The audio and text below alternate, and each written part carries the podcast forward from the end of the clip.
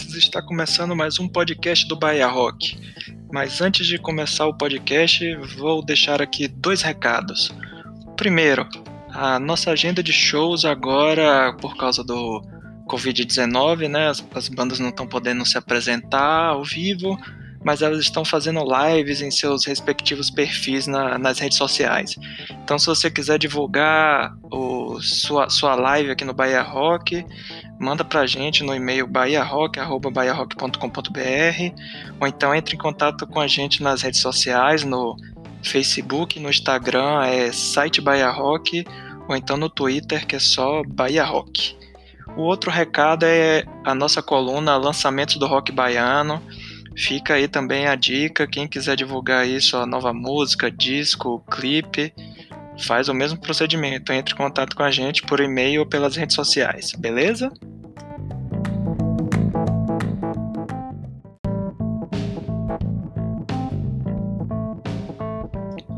Agora sim, depois de recados dados, está começando a 17 edição do podcast do Bahia Rock.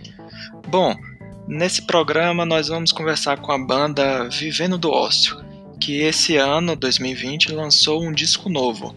Bom, nessa entrevista eles falam um pouco sobre esse novo álbum, sobre os mais de 10 anos de carreira, como é voltar a tocar em Salvador, projetos paralelos e muito mais. Então, se aconchegue aí que vai começar o podcast.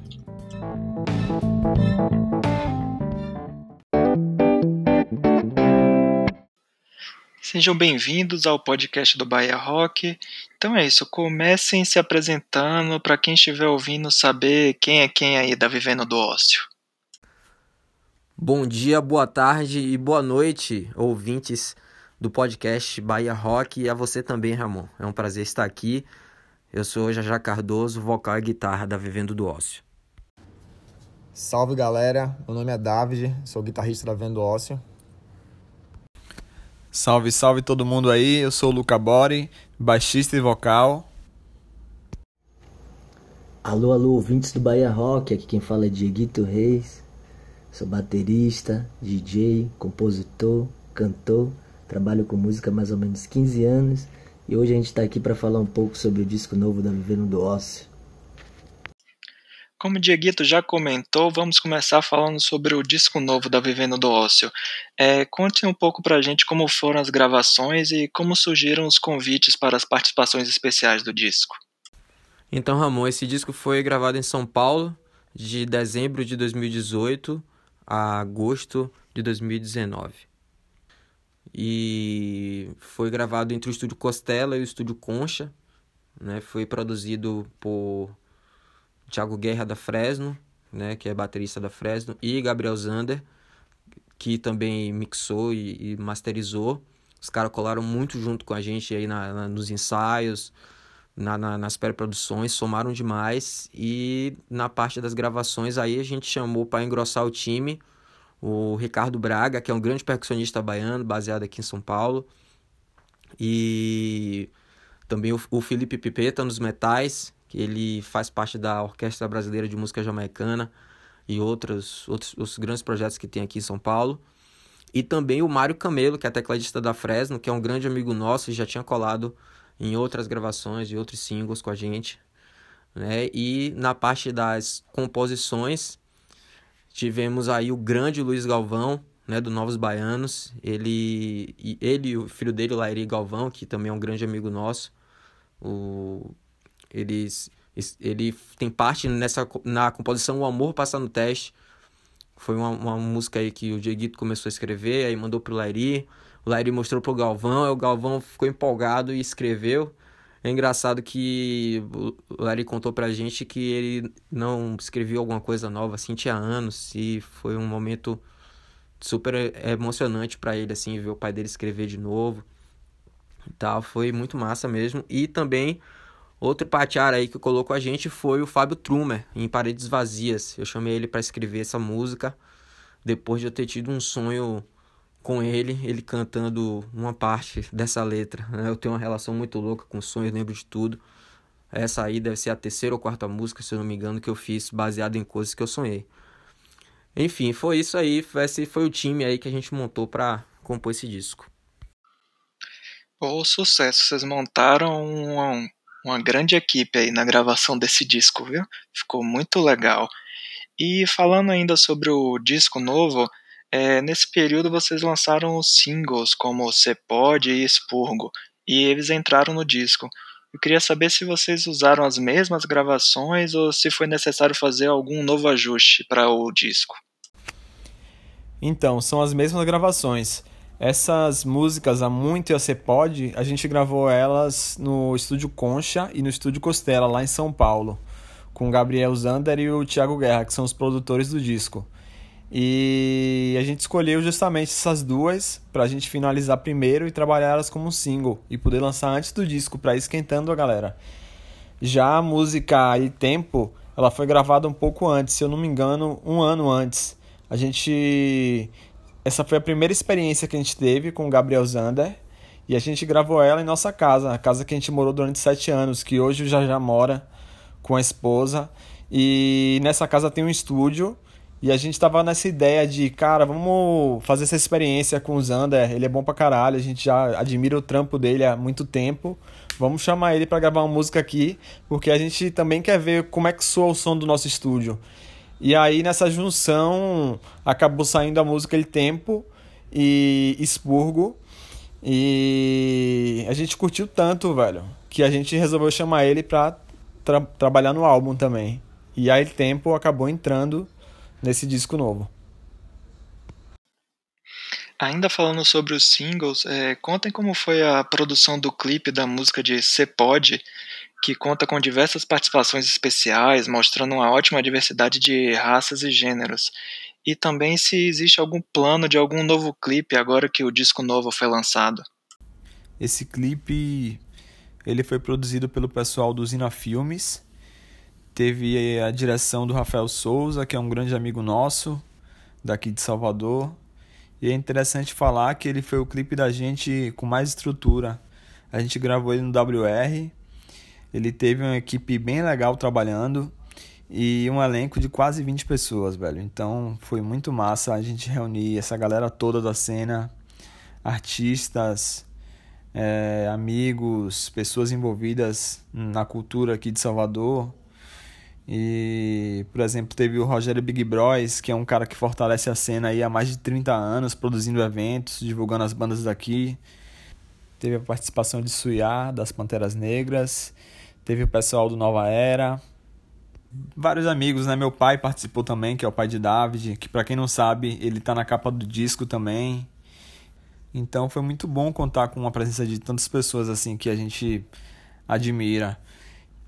E agora a gente está nesse processo aí, né, de, de ter ideias para poder conseguir fazer algo legal dentro das possibilidades, porque todo mundo confinado também, a gente fica muito limitado.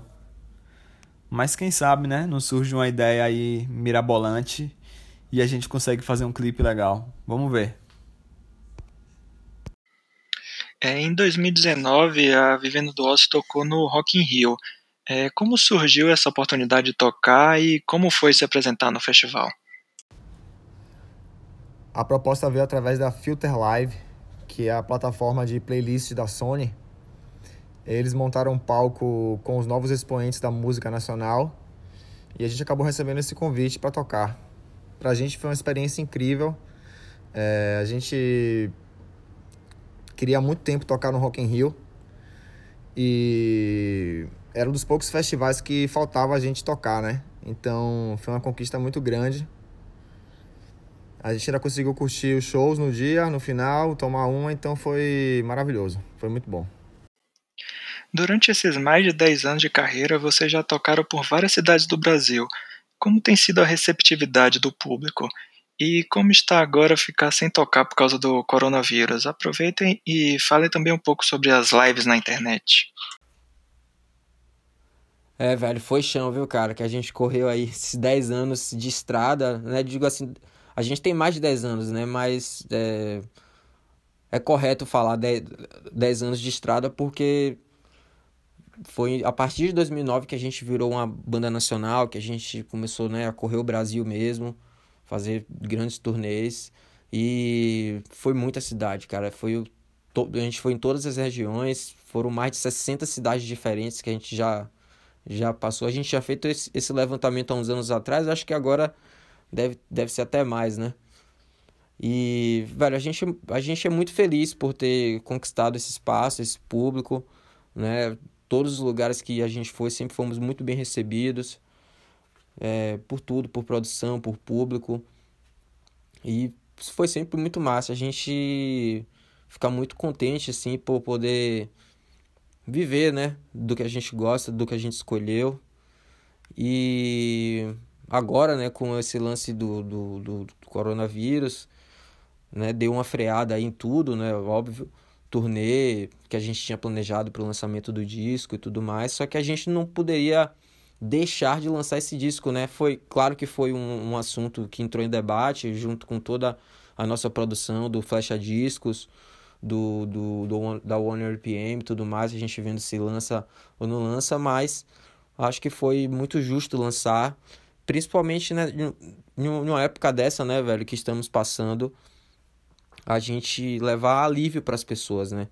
Agora está sendo um momento muito importante para as pessoas verem o quanto a cultura é fundamental, é essencial, né? Tá todo mundo em casa, tá cada um aí com, su, com seus com seus problemas, com suas angústias e tal, e é importante você ter uma forma de aliviar a, a, situação, de, de distrair sua, sua mente e com certeza a música salva, né? A música tem um papel super importante. Então foi uma decisão muito justa para esse momento lançar esse disco aí para todo mundo ter um tempo de, né, de digerir ele direitinho, absorver e na hora que for liberado para a gente voltar à estrada vai estar tá todo mundo aí com sangue nos olhos para bater cabeça, né? E agora, né, aproveitando esse tempo a gente está fazendo lives, né? não só no nosso canal, mas em outros, outros canais de festivais que estão chamando a gente. É uma forma aí de manter a, a, a galera perto. É isso, né? Vamos se virando aí do jeito que dá e com um pensamento positivo aí para que essa situação acabe logo. E depois de rodar o Brasil inteiro, como é voltar a tocar em Salvador, a cidade natal? Tocar em Salvador pra gente é sem dúvida algo muito especial é bem a energia da música nostalgia, principalmente no verso que fala e quando eu retornar é porque eu consegui. Oh. Tipo, é bem isso, sacou? A gente sai tocando em diversos estados no Brasil, conhece muita gente, aí quando a gente volta para nossa terrinha, a gente é recebido tão bem pela galera que dá essa sensação de conquista, sacou? Sempre quando a gente tá tocando em Salvador, a sensação que predomina mais é essa sensação de que a gente conseguiu fazer tudo, galera. Estamos aqui na nossa cidade tocando para essa galera que é mais animada do que todos os lugares do Brasil que a gente tocou. Aqui a gente tá em casa. Pra gente é muito essa sensação, sacou? E a gente fica bem triste que faz um tempinho aí que a gente não toca na nossa terrinha, né? Mas breve, breve a gente vai passar por isso tudo. Vai fazer um showzão daquele com esse disco novo. Sim, aposto que o público de Salvador também está muito ansioso para ver a banda ao vivo novamente. É, em 2019, é, o disco, o primeiro disco da banda completou 10 anos. Como vocês enxergam esse álbum hoje e qual a importância para a carreira de vocês? A gente enxerga o Nem Sempre Tão Normal como um álbum histórico para a banda, assim. Foi um álbum de extrema importância para nossa carreira, é, porque foi através dele que a gente ficou conhecido nacionalmente. A gente se mudou para São Paulo na época, assinamos com a gravadora Deck Disc, é, conhecemos MTV, fomos indicados ao VMB, levamos o prêmio Aposta MTV no VMB. Fizemos uma turnê internacional na época, Brazilian Day, Londres, tocamos em Amsterdã também. Então, assim, foi um álbum, um álbum divisor de águas, assim, para Vivendo do Ócio. E a gente se orgulha muito dele porque foi o álbum que deu o pontapé inicial para tudo acontecer. Bom, alguns integrantes da banda já lançaram um projeto solo. É, fale um pouco como é que isso funciona dentro da Vivendo do Ócio é, da necessidade de vocês, como artistas, de se expressarem de uma outra forma que, se, que não se encaixa dentro do, a, do projeto da banda? Então, eu gosto muito de escrever, muito mesmo. Nos últimos anos eu passei muito mais tempo escrevendo do que tocando bateria, por exemplo. E nesse ritmo, escrevendo direto, começou a aparecer coisas que não dialogava tanto com a Vivendo do Ossaco, que não cabia tanto na banda, que eram escritas muito mais sobre a minha pessoa, sobre o jeito que eu enxergo o mundo, do que o jeito que a gente enxerga o mundo como banda, sacou? A primeira música que apareceu foi Favela Sincera, que eu escrevi ela a convite de Peu Del Rey e João Del Rey, da família Del Rey, que inclusive teve até participação de Jajá Cardoso também na música. A ideia a gente era lançar essa música e não lançar mais nenhuma música, sacou? Só que teve um, um retorno tão positivo, o trampo, que a partir daí a gente já começou a gravar um EP, sacou? E aí eu lancei aqui na Montevidéu, que teve um retorno mais positivo ainda, sei lá, contando os plays dela na, na, internet tudo aí, já tem quase, sei lá, 300, 400 mil plays já. Foi uma música que chegou longe mesmo, sacou? E tipo, a banda nisso tudo a gente tenta levar da maneira mais natural possível, sacou? Dando espaço e liberdade para cada um fazer e. É, como é que eu posso dizer? Se expressar não só da sua maneira, mas também com outros projetos também, não só o projeto solo.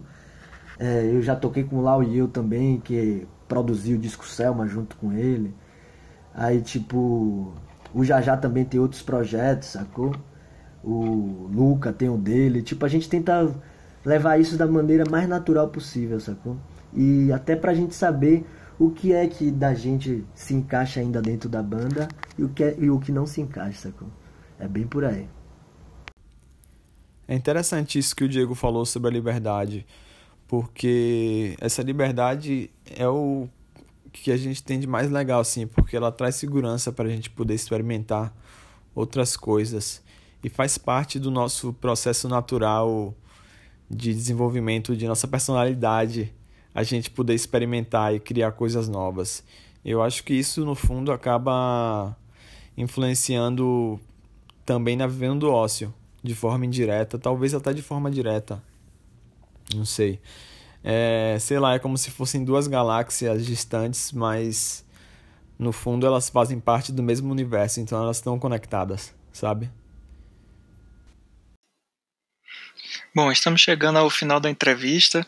Gostaria de agradecer à banda Vivendo Ócio mais uma vez pela participação aqui no podcast. É, aproveite agora para deixar uma mensagem final para os ouvintes do podcast. Porra, Ramon, foi massa, velho. Muito obrigado aí pela oportunidade, pelo espaço. E nosso muito obrigado aí também a todo mundo que acompanha o podcast. Tá? E nossa mensagem é que se cuidem, cuidem da, da sua saúde mental principalmente, procurem fazer coisas legais que mantenham sua mente ocupada. Para de correr atrás de, de, de, de, notícia, porque elas não vão parar de chegar. Infelizmente, a maioria das, das notícias no momento estão sendo ruins. Então, a gente aqui com, com internet, com tudo mais, às vezes não tem nem como a gente se privar disso. E nem é isso que eu estou falando. Não é para fechar os olhos e os ouvidos para o que está acontecendo, mas focar somente em coisas boas e fazer atividades que você não não está acostumado a fazer. Vai que você descobre aí um hobby novo, alguma coisa legal. Enfim, né, são inúmeras coisas. Vai ler, aquele livro que você sempre quis ler e não conseguiu, ver aquele filme que você sempre quis ver e não viu ainda. Né? Então tem um monte de coisa para a gente fazer de bom e além do mais seguir as ordens da OMS, né? lavar sempre a mão, sair só se for extremamente necessário, se não tiver jeito. E é isso. E isso também não posso deixar de falar para escutar o novo disco da Avião do Ócio que está disponível em todas as plataformas digitais. Beleza? Um grande abraço para todo mundo. Se cuidem. Primeiramente, eu gostaria de agradecer ao Bahia Rock pelo convite. O Bahia Rock é aí que talvez tenha sido o primeiro site de música que eu acessei na minha vida. Antes disso era só o Telefanzine. Só quem viveu essa época sabe como era o Telefanzine. Sinto muita saudade. E eu fico muito feliz em saber que o Bahia Rock atravessou todo esse tempo aí e tá aqui em 2020 com esse podcast, ainda assim falando de rock baiano, sacou? Eu fico muito feliz, é uma energia incrível. Eu gostaria de agradecer também aos ouvintes que faz isso tudo aqui acontecer. E gostaria de pedir para a galera aí que ouçam os artistas locais, compartilhem a música local e fiquem em casa nesse momento de quarentena. Não ouçam o seu presidente, esse daí já está completamente condenado. E é isso, viva a música e só o som nos salva. Falou!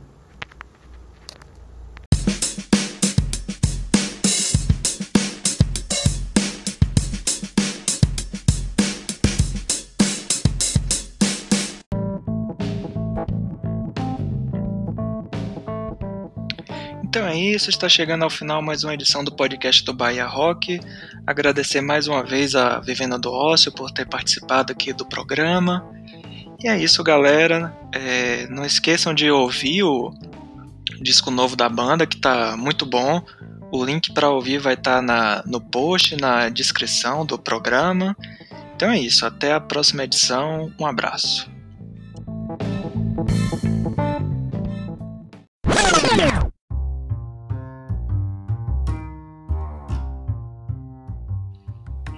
Podcast do Bahia Rock é feito através da ferramenta Anchor.fm, onde ele publica nas principais plataformas de podcast. E é nele também que nós fazemos a edição do programa. Além do próprio Anchor, já estamos presentes também no YouTube, Apple e Google Podcast e, no, e nas principais plataformas de podcast. E agora também estamos no Spotify, ou seja, o que não falta são opções para ouvir o nosso podcast. Mas se você preferir, Assine o nosso feed que está na descrição do post e ouça no seu agregador de podcast favorito.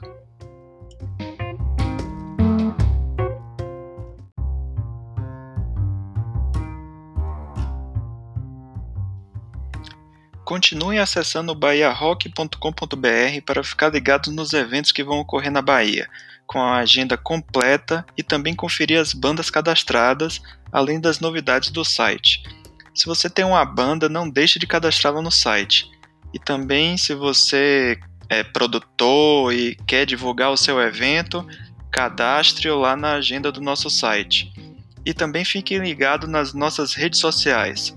É no Twitter é o arroba Bahia Rock, no Facebook e no Instagram é site Bahia Rock. E Caso queiram mandar um e-mail, o nosso e-mail de contato é bahiarock@bahiarock.com.br. Então, mandem sugestões, comentários, críticas e até o próximo programa. Valeu!